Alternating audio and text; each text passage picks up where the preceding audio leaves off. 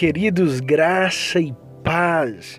Michael Severo por aqui e hoje vamos continuar com a nossa série das bem-aventuranças. Vamos falar sobre Mateus capítulo 5, versículo de número 4. Bem-aventurados que choram, porque eles serão consolados. Glória a Deus. Hoje nós vamos falar sobre essa palavra choro. Que é o choro? O que é esse choro mencionado por Jesus aqui nesse versículo? Nós sabemos que o choro, ele é o grito da alma, é a expressão máxima da alma. Quando você está profundamente entristecido, inconsolavelmente entristecido, correm lágrimas sobre os seus olhos. O choro, ele pode ser traduzido por uma perda irreparável. O choro, ele pode ser traduzido por saudade de uma pessoa que talvez você não encontre mais ela nesse plano terrestre.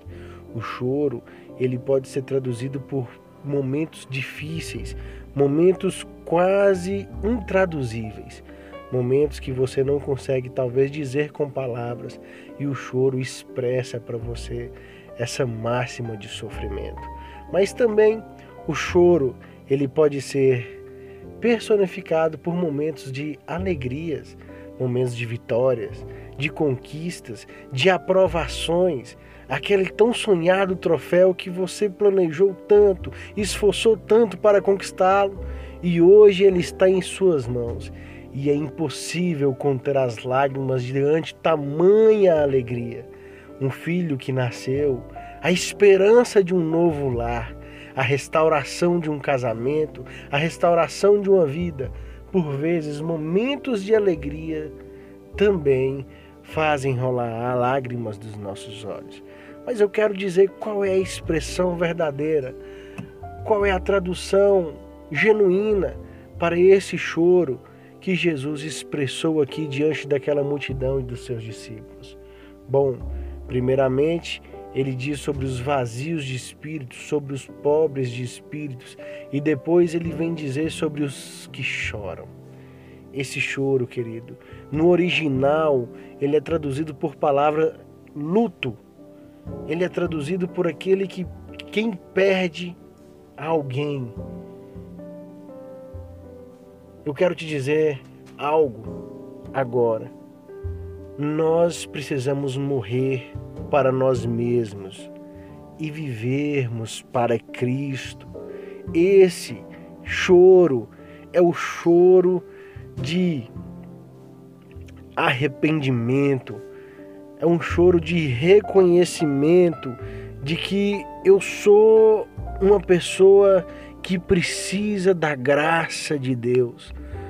O choro, querido, traduzido pelo perdão, o choro que clama por misericórdia, o choro que busca pela graça de Deus, é o choro inconsolável de um pecador que clama pelo perdão do seu Pai. Bem-aventurados arrependidos, bem-aventurados aqueles que reconhecem o seu mal dia após dia. Querido, hoje nós choramos porque nós sabemos que nós estamos é, envolvidos com este mundo pecaminoso. A Bíblia fala em João capítulo 16 que o mundo se alegra e nós choramos. Mas, posteriormente, nós iremos nos alegrar e nada poderá tirar a nossa alegria. O que eu quero te dizer é que nossa esperança maior é a esperança de estar com Deus na glória. Jesus Cristo é o caminho, a verdade e a vida, e ninguém vai ao Pai se não for por Ele. Precisamos chorar, precisamos clamar por misericórdia.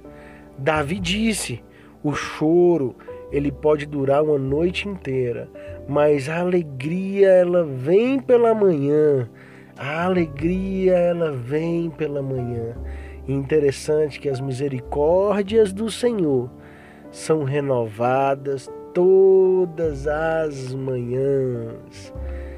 Queridos, precisamos chorar, precisamos ter o coração sensível a Deus esse choro de arrependimento, de reconhecimento, um choro que diz que eu sou pecador, Pai, e preciso do Senhor. Sem ti não há nada de bom em mim. É um choro que atrai a atenção de Deus. Que possamos ter o coração mais sensível, que possamos ter o coração mais voltado para as coisas que são do alto, porque assim estaremos guardados em Deus e dispostos a todos os dias chorar em perdão aos nossos pecados. Fique com essa palavra, graça e paz. Até a próxima. Deus vos abençoe.